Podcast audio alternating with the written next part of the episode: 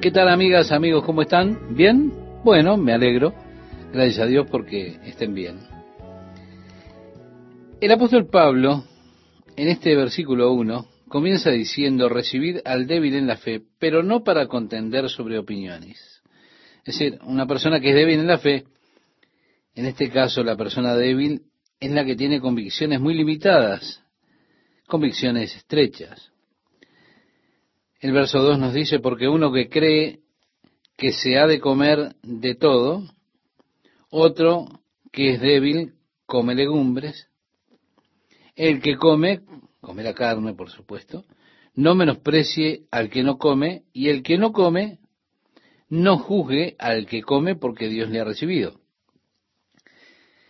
En esta cuestión, bueno, o en estas cuestiones nuestras convicciones tienen que ser personales.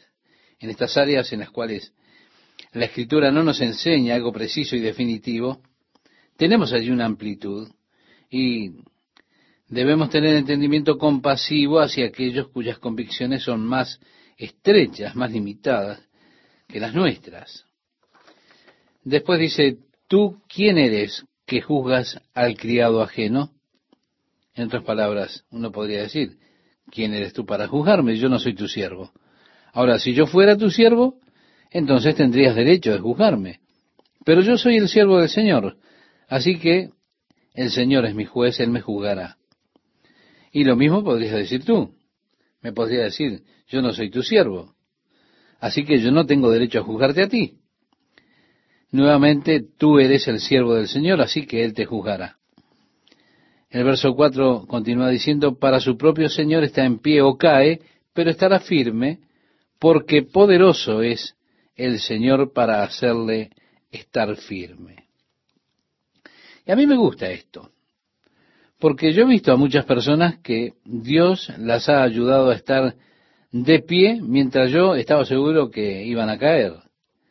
La manera en que ellos estaban viviendo para mí Así que yo pensara que ellos en cualquier momento caerían, pero Dios los sostuvo y pudo lograr que ellos estuvieran en pie.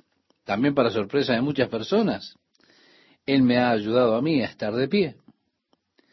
En el tema de comer carne, hablaba aquí, pero luego también el apóstol Pablo va al tema respecto del día santo y al respeto a ese día, Dice, uno hace diferencia entre día y día, otro juzga iguales todos los días, cada uno esté completamente convencido en su propia mente.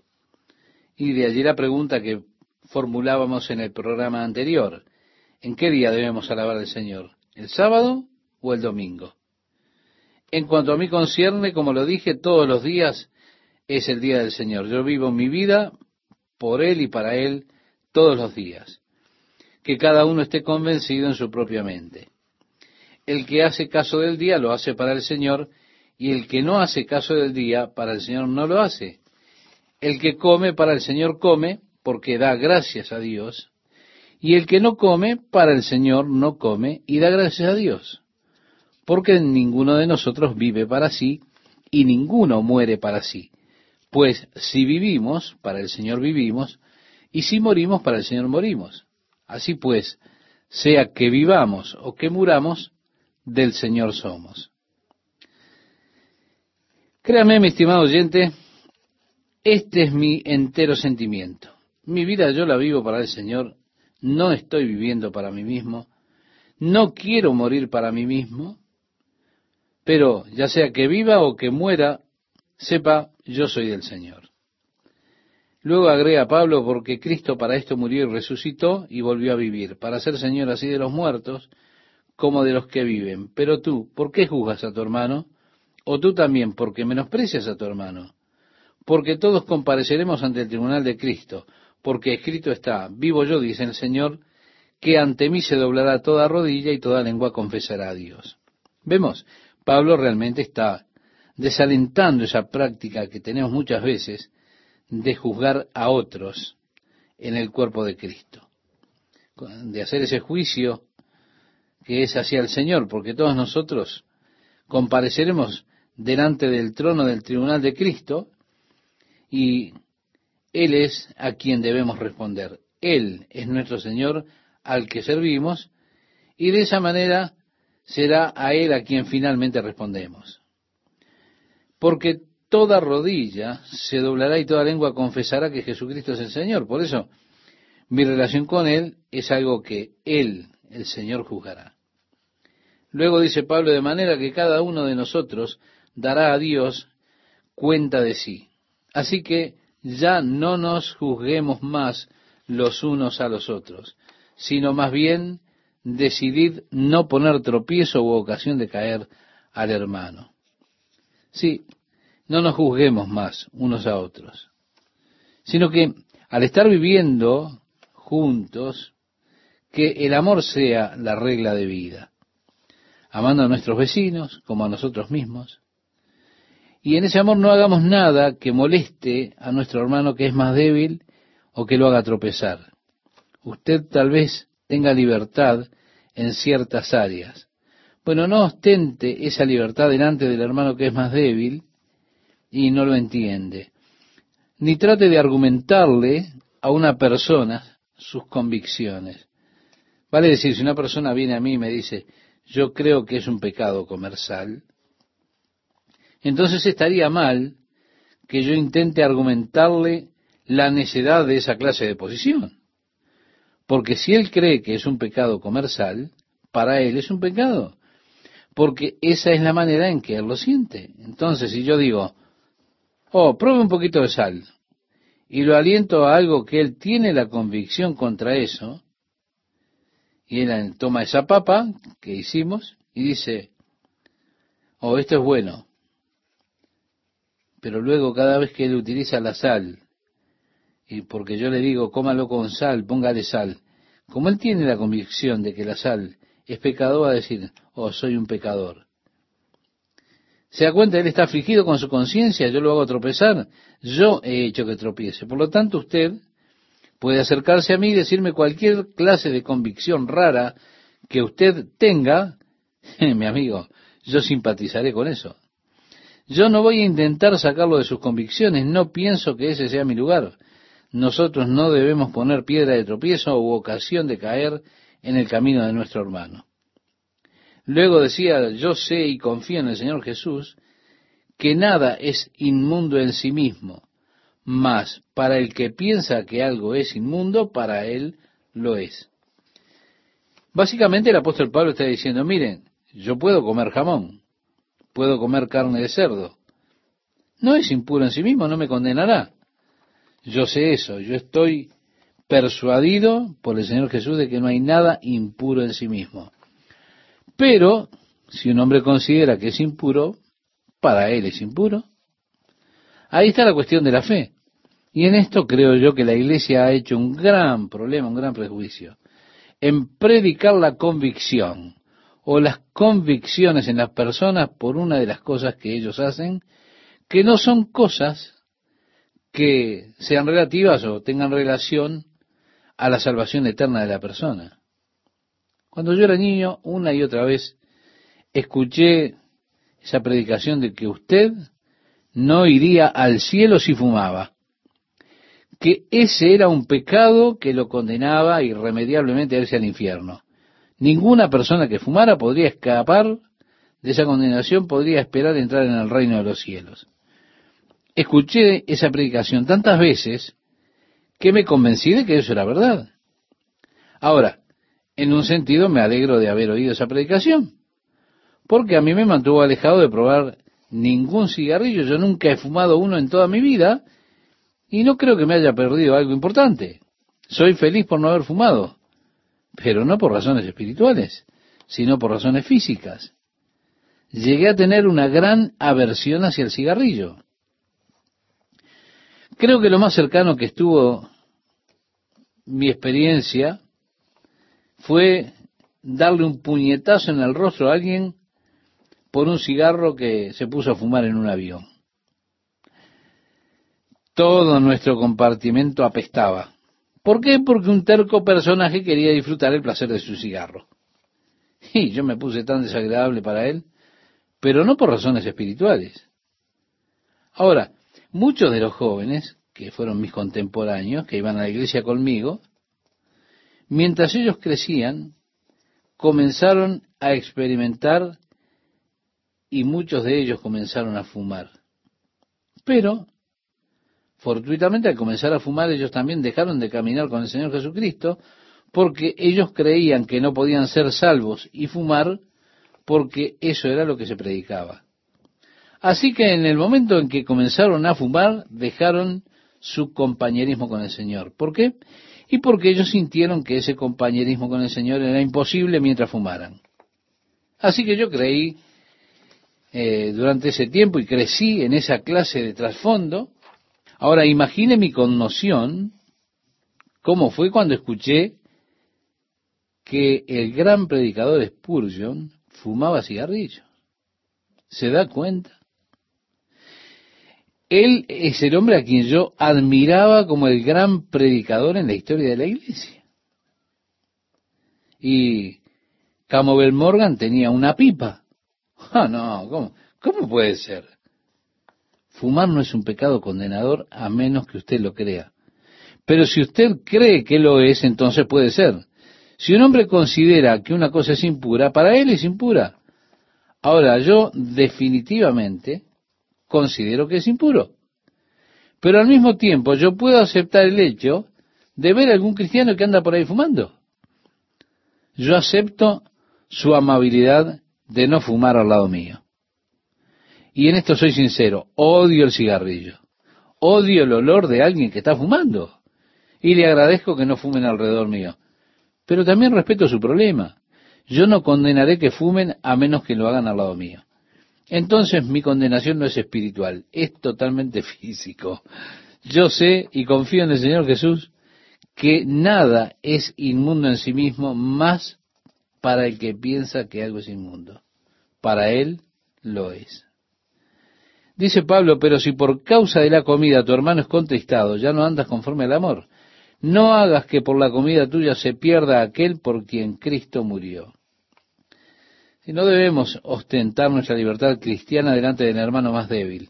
Si lo ofende a él, si lo daña en su caminar, ver mi libertad, entonces yo ya no debería ejercer esa libertad delante de él.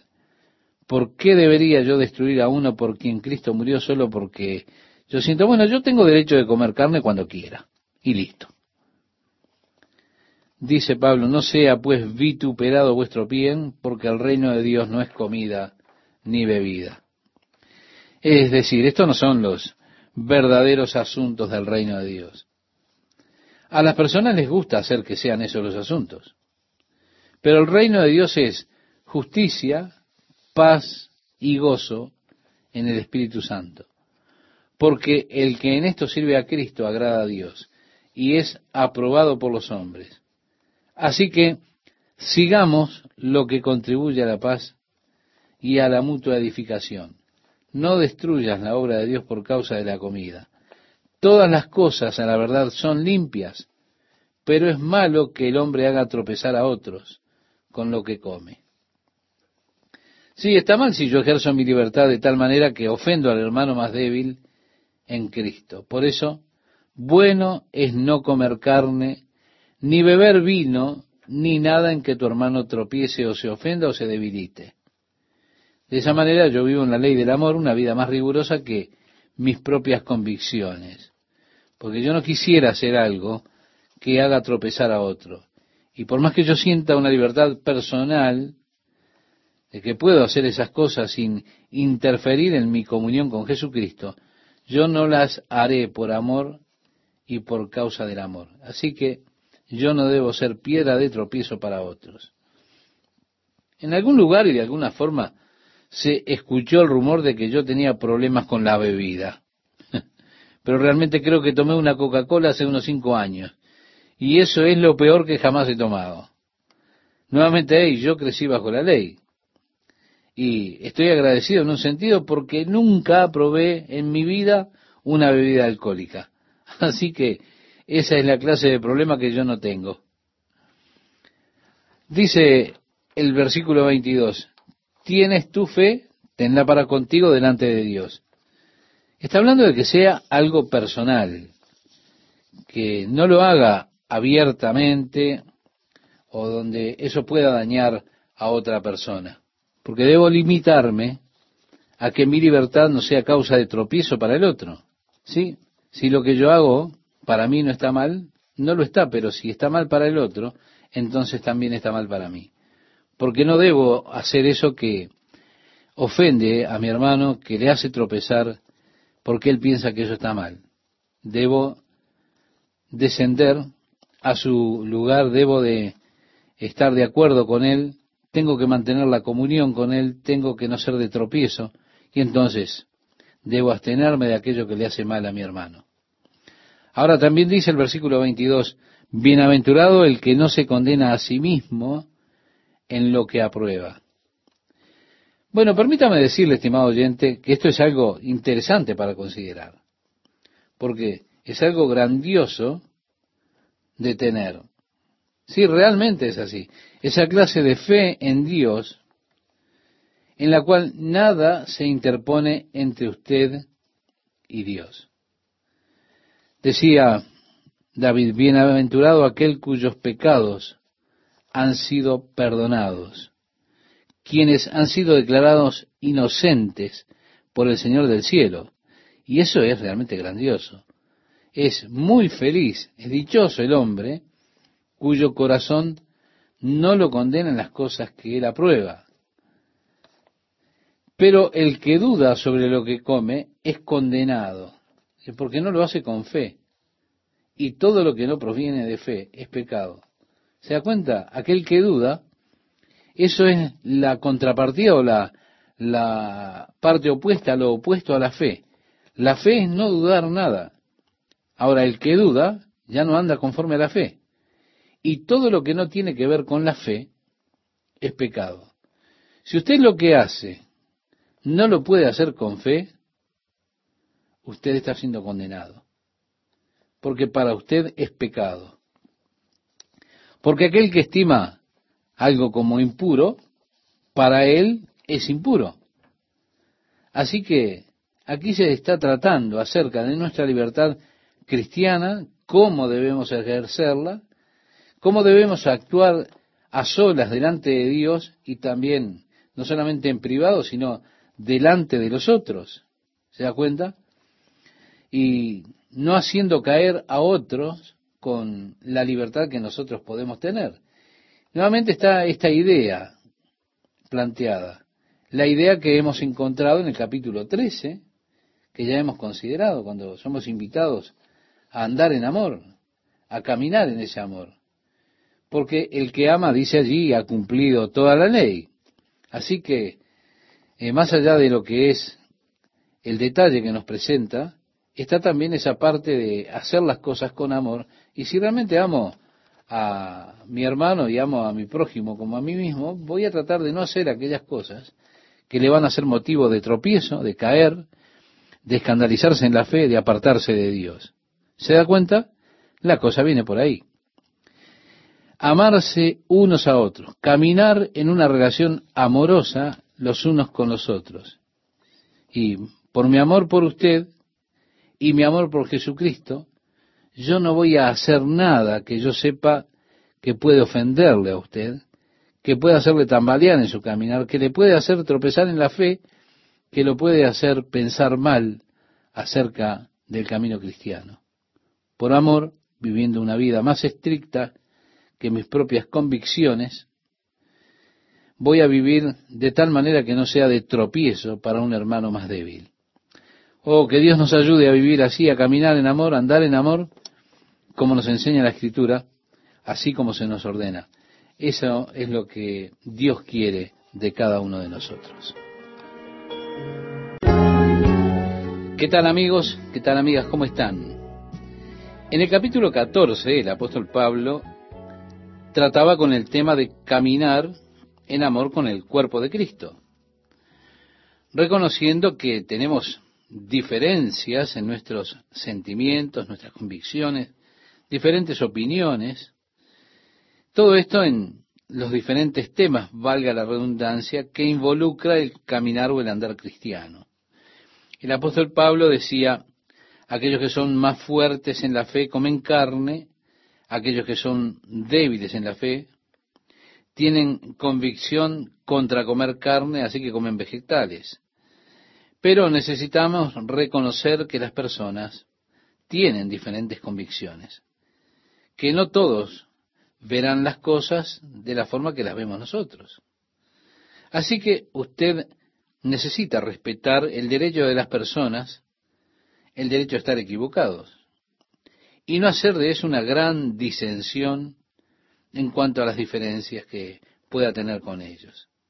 Eso es básicamente lo que el apóstol Pablo está pidiendo. Que si no estamos de acuerdo, lo hagamos amablemente, que no causemos divisiones por esos temas y que no entremos en una gran controversia por eso. Porque es trágico cómo la iglesia se ha dividido por las cosas más ridículas que pueda pensar. Así que, estimado amigo, estimado oyente, le aliento a que lea nuevamente el capítulo 14, porque allí de parte de Pablo recibimos ese ánimo para aceptar a aquellos hermanos que son más débiles en la fe.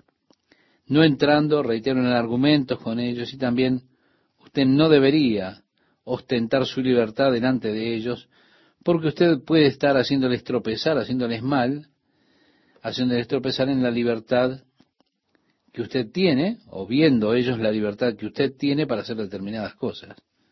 Por eso, camine en amor. Y si el hecho de que usted coma carne hace tropezar al hermano más débil, entonces, por causa del Señor y por amor del hermano, no coma delante de esa persona carne. Usted tiene la libertad de comer carne, entonces hágalo cuando usted no está haciendo de tropiezo para otro. Hágalo en su propia casa. Pero no ostente su libertad de tal manera que pueda ofender al hermano débil, destruyendo a alguien por quien Cristo murió. Solo por el hecho de que usted ha de insistir delante de él en el ejercicio de su libertad. Él continúa en esa línea, el apóstol Pablo, ahora, en la línea de pensamiento cuando va de comenzar el capítulo 15 y coloca los últimos toques de este asunto.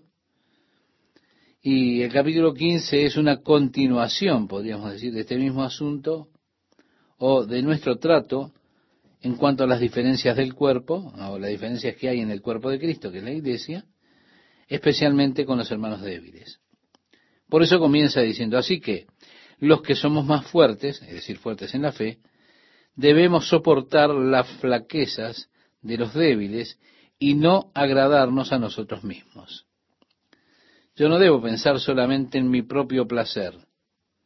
Ah, bueno, yo me voy a comer esta costilla y a mí no me importa lo que piense el otro. En cambio, tendría que pensar, bueno, si esto hará que él tropiece y se ofenda, si yo soy fuerte en la fe, entonces comer una costilla, a mí personalmente no me preocupa espiritualmente, pero tengo que soportar la flaqueza del débil.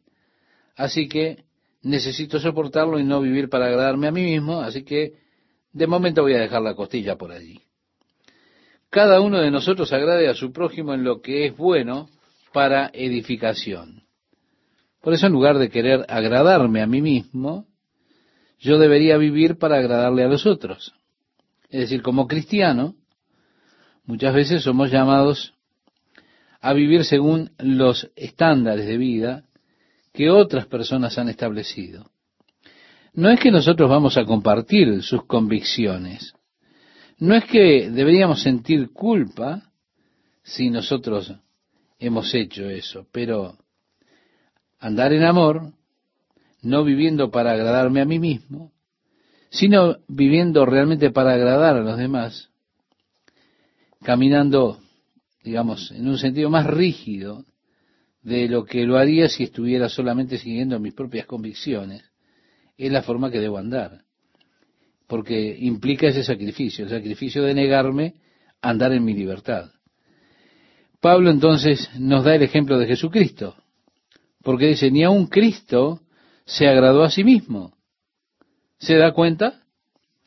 Agrega antes bien, como está escrito, los vituperios de los que te vituperaban cayeron sobre mí. Es que Cristo es nuestro ejemplo. Y Él no vino a este mundo para complacerse a sí mismo, sino que Él cuando vino dijo, yo siempre lo que al Padre le agrada, eso hago, porque no he venido para hacer mi propia voluntad, sino la voluntad de aquel que me envió. Vemos es una buena regla de vivir, una buena regla de vida, para agradar a Dios, no vivir para complacernos a nosotros mismos. Vivir para complacernos a nosotros mismos puede ser una piedra de tropiezo para los hermanos más débiles. Así que en amor, porque esto no agradará a Dios, sea amable, que eso sí le agradará a Dios. No ejercite su libertad de tal manera que sea una ofensa para otro. Y ahora el apóstol Pablo pasa a otro asunto. Dice, porque las cosas que se escribieron antes, para nuestra enseñanza se escribieron, a fin de que por la paciencia y la consolación de las escrituras tengamos esperanza. He aquí el doble propósito de la palabra de Dios. Las escrituras que se nos han dado tienen un doble propósito aquí. Ante todo, para nuestro aprendizaje. La Biblia nos ha sido entregada para revelarnos a Dios, para nuestro aprendizaje acerca de Dios, para nuestro entendimiento de Dios. Para que nosotros, por medio de la paciencia y con el consuelo de las escrituras, pudiéramos tener esperanza es que, amigo oyente, Dios y la esperanza están sumamente unidos. No puede haber verdadera esperanza separado de Dios. Ahora, es asombroso como cuando usted tiene a Dios, la esperanza se expande, podríamos decirlo de esa manera. El salmista decía, ¿por qué te abates, oh alma mía, y te turbas dentro de mí? Espera en Dios. ¿Se da cuenta? Así decía en el Salmo 42, versículo 5, es que Dios es nuestra esperanza. A lo largo de todo el camino, la esperanza del creyente está conectada con Dios, está en Dios. Así que Dios nos ha dado las escrituras para que podamos comprender la naturaleza de Dios, su carácter, su fidelidad, para que nosotros en tiempo de dificultad no entremos en desesperación. No, no nos rendiremos, sino que continuaremos esperando en esa obra de Dios y en esa obra de la victoria de Dios en nuestras vidas. Esa posición de desesperanza es una que el cristiano no debiera hallar en sí mismo. Ahora resulta interesante lo rápido que podemos olvidarnos que Dios reina, que está en control de todo. Qué pronto olvidamos que esta es su iglesia y de repente todos nos preocupamos y comenzamos a preguntar, y bueno, ¿qué haremos? Y bueno, una y otra vez el Señor tiene que recordarnos que esta es su iglesia. Y como es su iglesia, no tengo nada que hacer preocupándome acerca de ella. Él puede cuidar solito de su iglesia, porque Él la creó. Él es capaz de mantenerla. Y yo no tengo que acostarme en la noche preguntándome, bueno, ¿qué vamos a hacer ahora? ¿Y qué, ¿Y qué vamos a hacer después? Y no, no, no. Dios tiene el control. Yo necesito apropiarme de esto en mi propia vida. Necesito darme cuenta de que Dios tiene el control y que Él obrará. No debo enojarme, ni desalentarme, ni agitarme. ¿Por qué? Porque el Señor reina y Él hará su obra lo único que puedo hacer es esperar pacientemente en Él. Pero este es el problema, ¿verdad? Esa cosa llamada paciencia. Oh, se nos exhorta a leer de los santos del Antiguo Testamento para que nos demos cuenta que necesitamos la paciencia. Que luego de que hemos hecho la voluntad de Dios, obtendremos la promesa. Luego de que hicimos la voluntad de Dios, es decir, siguiendo su voluntad, llega ese tiempo en el cual, por medio de la fe, pacientemente esperando en Dios, que Él haga su obra, allí obtengo la promesa. Aquí es donde soy tentado a entrometerme y arruinar la cosa, porque yo no espero en Dios. De alguna forma a mí me parece que Él siempre es lento, de acuerdo a mis cálculos. Por supuesto, cuando todo funciona, después yo me doy cuenta que Él llegó en el momento justo, que no llegó tarde y que el apurado era yo. Pero eso pasa porque soy realmente impaciente. Yo quiero que Dios haga la obra en sus vidas ahora mismo. Dios, yo no quiero esperar una semana, mucho menos un mes. Oh Dios, ayúdame, yo no quiero, como Abraham, esperar trece años. Ah, no, yo no puedo lidiar con eso, Señor. Así que necesitamos paciencia. Y es a través de la paciencia y el consuelo de las escrituras que podemos tener esperanza. El verso 5 dice, pero el Dios de la paciencia. ¿Y no es paciente Dios? Dios es tan paciente. Y otra palabra para definir esto es sufrido. Sí, Dios es tan sufrido. Él es tan paciente en realizar sus propósitos, pero eso es porque Dios está fuera de nuestra dimensión de tiempo. Dios vive en lo eterno. Yo vivo en los segundos, minutos, horas, días, semanas, meses, años. Dios vive en la eternidad. La habita. Mil años delante de Él son como un día, como el día de ayer que pasó. Y un día es como mil años. Usted dirá, Señor, ¿ha sido tan largo? ¿Cuándo regresará Jesús? Así que, como Dios está fuera de la dimensión de tiempo, y nosotros nos movemos en esta dimensión de tiempo, parece que Dios es tan paciente en traer su reino, su obra sobre la tierra. Y así nosotros continuamos nuestra oración. Oh Dios, dame paciencia ahora mismo. Pedimos paciencia ya. Pero el Dios de la paciencia y de la consolación os dé entre vosotros un mismo sentir según Cristo Jesús. ¿Cómo debemos ser? Y debemos ser pacientes los unos con los otros. ¿Cómo? Así como Dios es el Dios de la paciencia y la consolación, así debemos tratarnos y ser entre nosotros. Debemos tener paciencia los unos con los otros. También tenemos que estar dispuestos, preparados para consolarnos unos a otros. Hay algo interesante. Yo aprecio realmente la paciencia que Dios tiene conmigo. Y en realidad estoy tan agradecido por eso. No obstante, yo no soy tan paciente con Él. Yo agradezco la paciencia de otros hacia mí, pero yo no siempre soy paciente con los demás. Ahora, así como ustedes quieren que los hombres sean con ustedes, esa es la forma en que ustedes deberían ser con ellos consolar, ser paciente, pero según Jesucristo. Y bueno, y nos va a decir para qué. Para que unánimes, a una voz, glorifiquéis al Dios y Padre de nuestro Señor Jesucristo.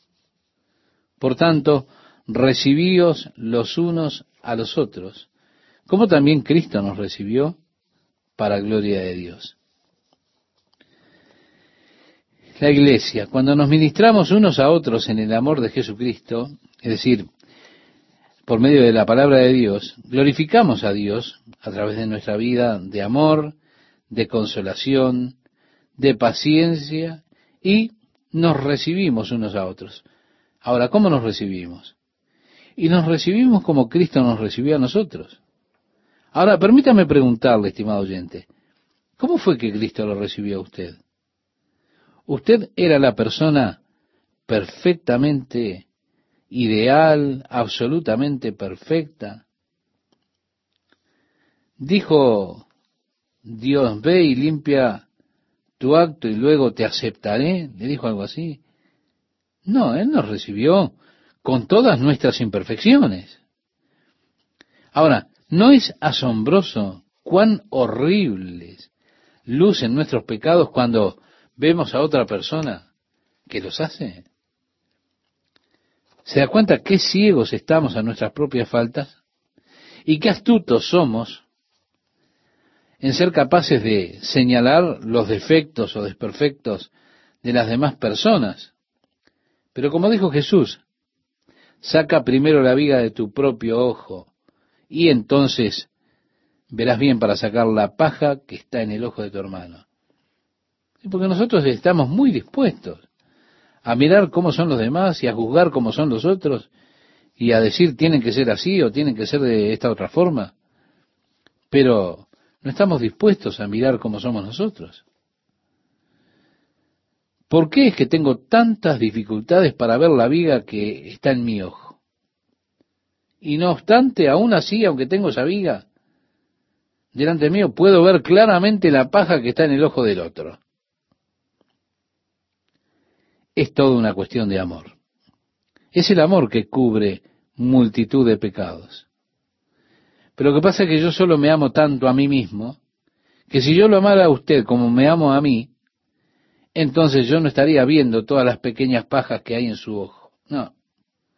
Yo lo recibiría a usted así como Cristo me recibió a mí. Fue interesante durante el periodo de la revolución, de la contracultura, aquel periodo donde aparecieron los conocidos hippies, había tantas iglesias que querían recibir hippies y querían tener compañerismo con ellos, pero solamente si ellos se cortaban el pelo. Y si se ponían un traje, una camisa blanca y una corbata. Entonces sí le ponían el cartel, serás bienvenido, pasa, si luces como nosotros te recibiremos, si no luces como nosotros, nada. Fue asombroso cómo muchas iglesias no estaban dispuestas a recibirlos con su cabello largo, con sus jeans sucios, con el atuendo de hippie. Ah, no, amóldate a mis estándares, vive como yo quiero que viva la gente a mi alrededor y yo te recibiré como mi amigo y mi asociado, ¿sabes? Entonces serás bienvenido. Ah, pero esta no es la forma que dice la Biblia que tenemos que recibirnos unos a otros. Debemos recibirnos unos a otros con nuestras diferencias.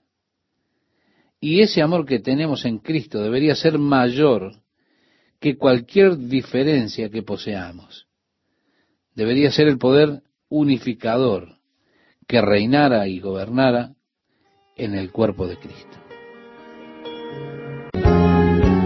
Me complace saludarles amigas y amigos y compartir esta nueva emisión de la palabra de Dios para hoy.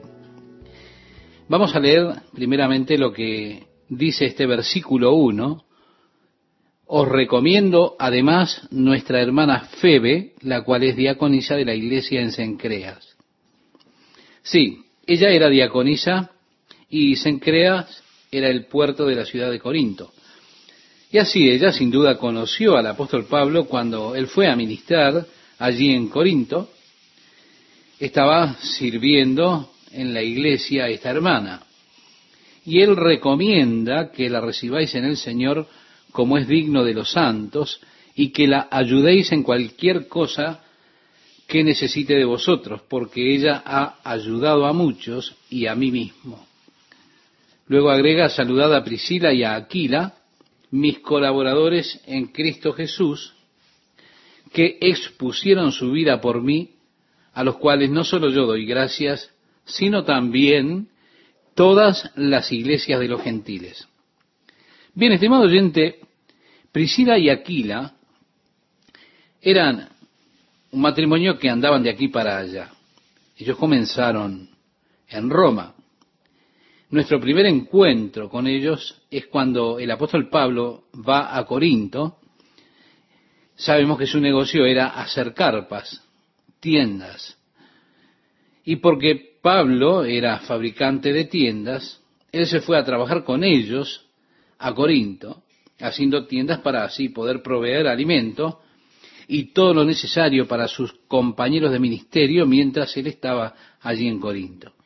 Si usted recuerda, cuando Pablo estaba con ellos en Corinto, ellos vinieron de Roma por causa de la persecución de Claudio César a los judíos. Así que ellos habían estado primeramente en Roma y sin duda tuvieron un negocio allí en esa ciudad. Ahora, cuando Claudio comenzó la persecución a los judíos, ellos dejaron Roma y vinieron a Corinto. Allí en Corinto ellos se encontraron con Pablo y fueron confirmados en la fe y se mudaron a Éfeso antes de que Pablo tuviese oportunidad de venir precisamente allí, a Éfeso.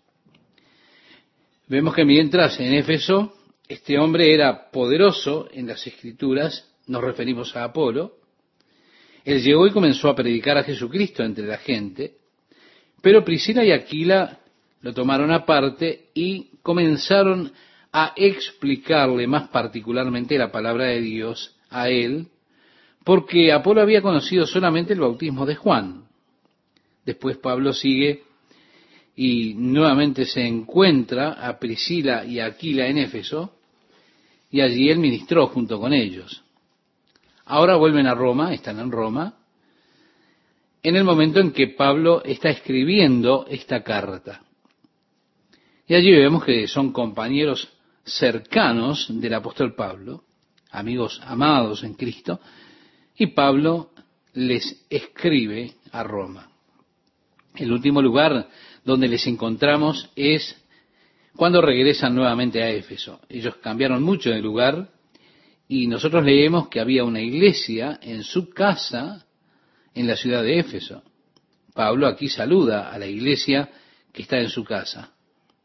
Sí, donde fuera que ellos iban, abrían su casa e invitaban a las personas para estudiar la palabra de Dios. De esa manera su casa se volvió un lugar de encuentro para los creyentes y evidentemente habían personas realmente maravillosas. Créame, estimado oyente, estoy anhelando conocer a Priscila y Aquila. Son esa clase de personas que uno quiere conocer. Será realmente divertido encontrarles cuando estemos juntos en la presencia del Señor. El versículo 5 dice, saludad también a la iglesia de su casa, saludad a Epeneto, amado mío, que es el primer fruto de Acaya para Cristo, saludad a María. Bueno, no sé quién era ella, la cual dice aquí ha trabajado mucho entre vosotros. Por eso digo, no sé a quién se refiere. Luego dice, saludad a Andrónico y a Junias, mis parientes y mis compañeros de prisiones, los cuales son muy estimados entre los apóstoles y que también fueron antes de mí en Cristo. Amable oyente, tenemos un caso muy interesante aquí. Junias es un nombre femenino, nos habla de una mujer. Pablo declara que esta mujer era una apóstol. Quizá es algo que usted nunca consideró, que existiese alguna posibilidad de que hubiese alguna mujer apóstol, así como estaban los hombres. También hay otra forma en que se traduce en muchas versiones este pasaje y aquellos que no comparten esta idea lo traducen de otra manera. Saludad a Andrónico y a Junias, mis parientes y mis compañeros de prisiones que son notorios entre los apóstoles o a quienes los apóstoles conocen o de quienes los apóstoles tomaron nota. Es decir, no que eran apóstoles notorios, sino que eran considerados por los apóstoles. Esta es la otra forma en que otras personas traducen este pasaje. Pablo menciona los otros apóstoles que fueron en Cristo antes que yo. Él está refiriéndose a Pedro y Juan. Ahora, ellos sabían de esta muchacha, Junias. Por eso dice, así que salúdenla a ella también.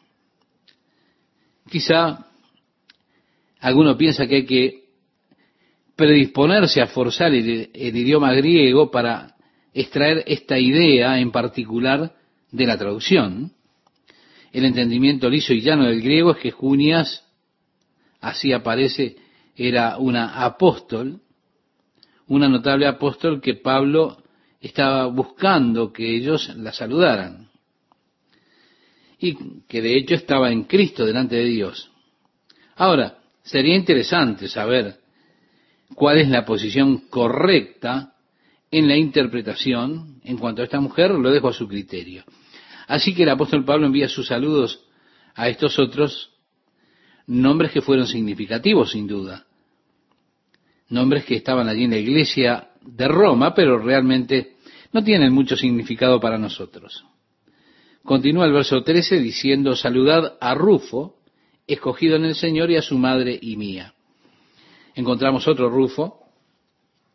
Pudiera ser que estemos hablando de el mismo, que es aquel hijo de Simón de Sirene, que fue allí invitado para llevar la cruz de Jesucristo cuando iba camino al Calvario.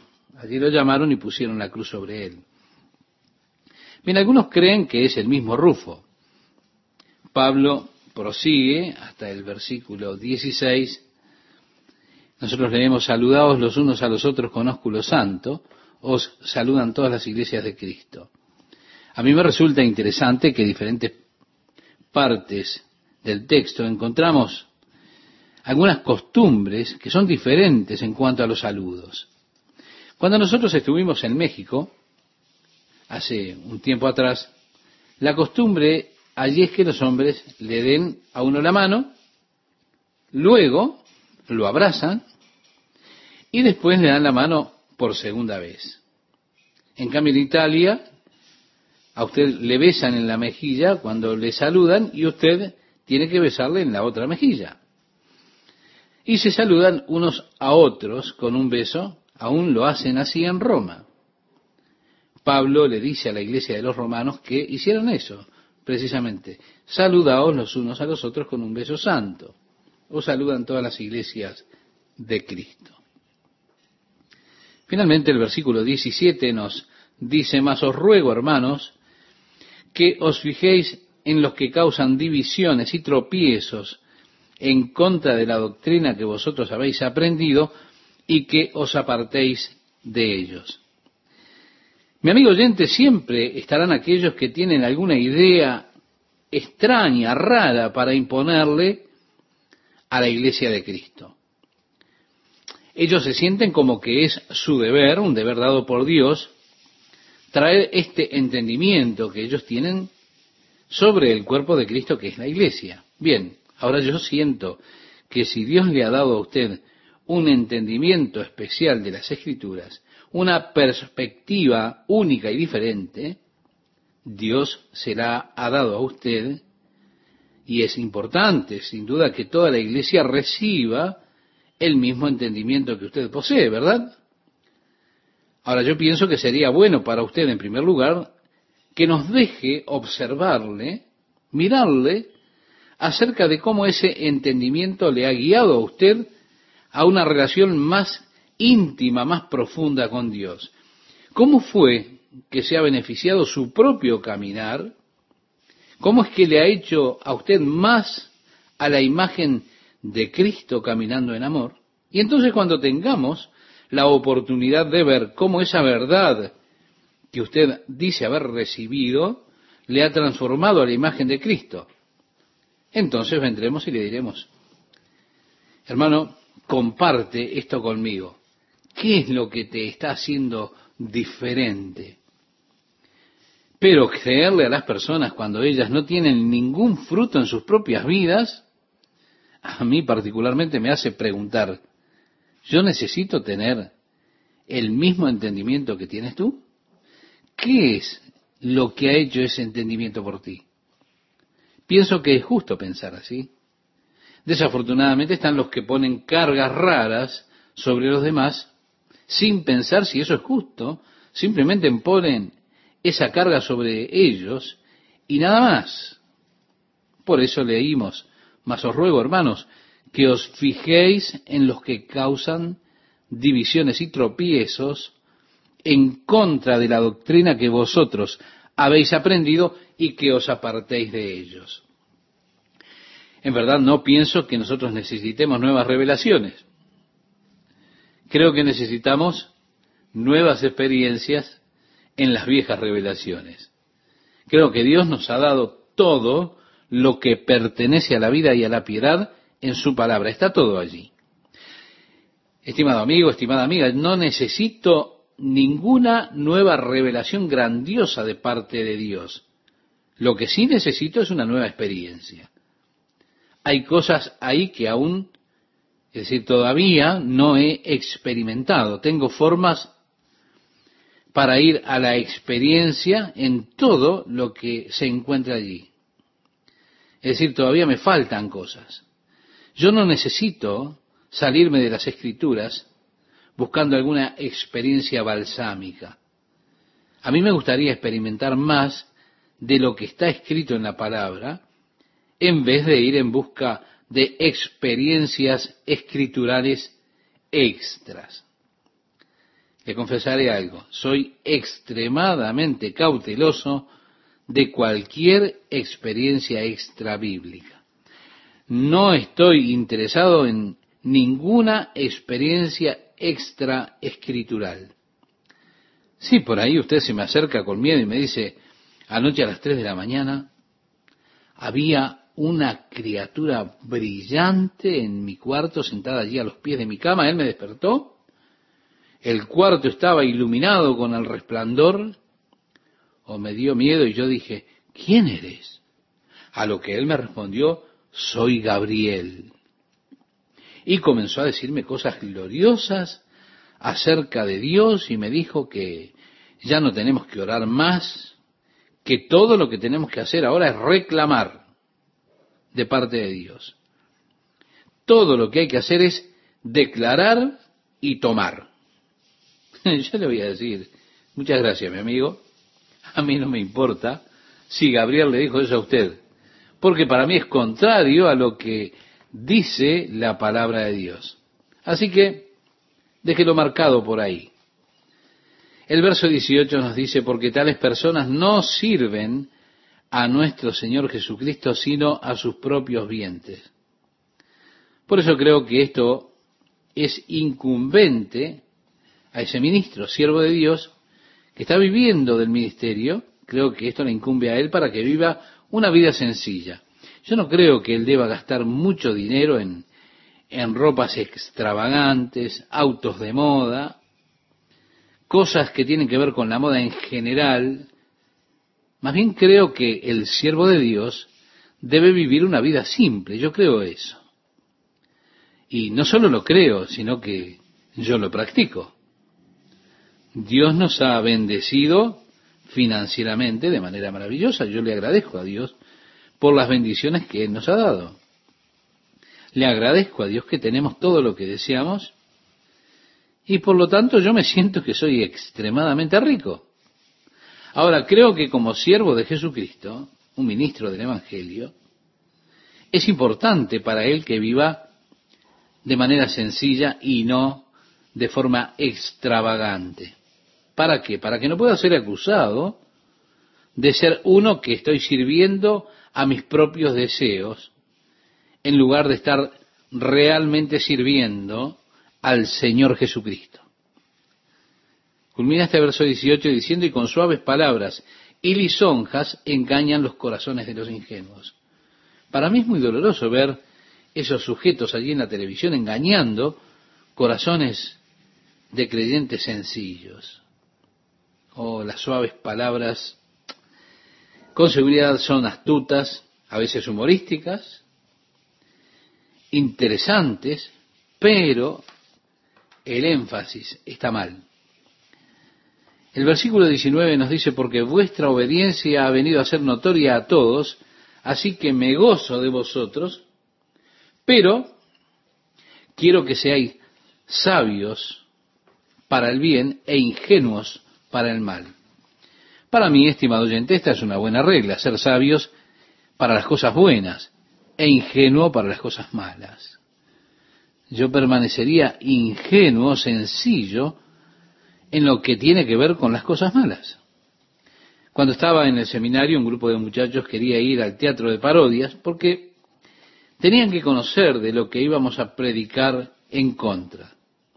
Ah, yo dije, eso es tonto. Entendamos el mal, profundicemos en él y entendamos cómo funciona de modo que podamos ser capaces de saber cuando predicamos en contra de esas cosas. Es lo que pensaban estos muchachos. Yo dije, no, Vamos a ser sabios en cuanto a lo que es bueno, pero seamos sencillos en cuanto a cómo es lo malo. Y gracias a Dios por esa mente que es pura, inocente, para las cosas que están mal. Y el verso 20 dice, y el Dios de paz aplastará en breve a Satanás bajo vuestros pies. La gracia de nuestro Señor Jesucristo sea con vosotros. El apóstol Pablo tuvo su momento más difícil finalizando esta epístola. Este es el segundo amén. Es decir, está hablando de una cosa más que ustedes tienen que saber. A esta altura, Tercio, que era el hombre a quien Pablo le dictaba la epístola, pone su propia y pequeña salutación personal, porque termina el versículo 22 diciendo, yo tercio que escribí la epístola, os saludo en el Señor. Amable oyente, si usted recuerda, Pablo le escribió a los Gálatas y le llamó la atención diciendo, mirad con cuán grandes letras os he escrito de mi mano. Así que en su mayoría Pablo dictaba su epístola. Tercio era la persona a quien Pablo le dictó esta. Él también le saludó, Tercio saludó en el Señor. Tenemos ahora en el versículo 23 que dice, os saluda Gallo. Quizá usted recuerda, Gallo era alguien a quien el apóstol Pablo bautizó en Corinto. Él dijo, gracias a Dios no bauticé a ninguno, sino a Crispo y a Gallo. Y aquí dice, os saluda Gallo, hospedador mío y de toda la iglesia, os saluda Erasto, tesorero de la ciudad, y el hermano cuarto. La gracia de nuestro Señor Jesucristo sea con todos vosotros. Amén. Y al que puede confirmaros, según mi evangelio y la predicación de Jesucristo, según la revelación del misterio que se ha mantenido oculto desde tiempos eternos, sí, este misterio es realmente glorioso el misterio del Evangelio de la Gracia llegando a los gentiles, el misterio de Cristo habitando en nosotros. Esa es nuestra esperanza de gloria. Y agrega, pero que ha sido manifestado ahora. Es decir, una vez que esto fue revelado. Antes no estaba revelado, Dios lo está haciendo ahora.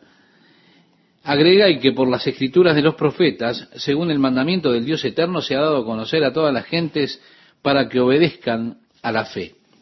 Así es, estimado oyente, la obediencia de la fe, la gracia de Dios que ha sido derramada sobre todas las naciones.